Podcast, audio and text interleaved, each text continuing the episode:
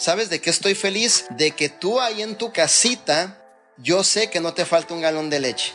Yo sé que no te falta tu comidita.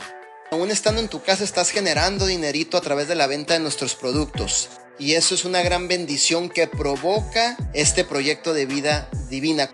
Cuando mucha gente a lo mejor está en aflicción, está en momentos de crisis, tú eres esa luz.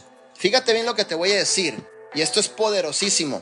Nosotros como líderes tenemos que ir a esa cueva de Adulán a sacar esa gente. Dice la palabra que el rey David estaba en la cueva de Adulam y esas personas que estaban dentro de la cueva de Adulán estaban contristados de espíritu, endeudados, en depresión, habían perdido su trabajo, no tenían esperanza, fe en el mundo.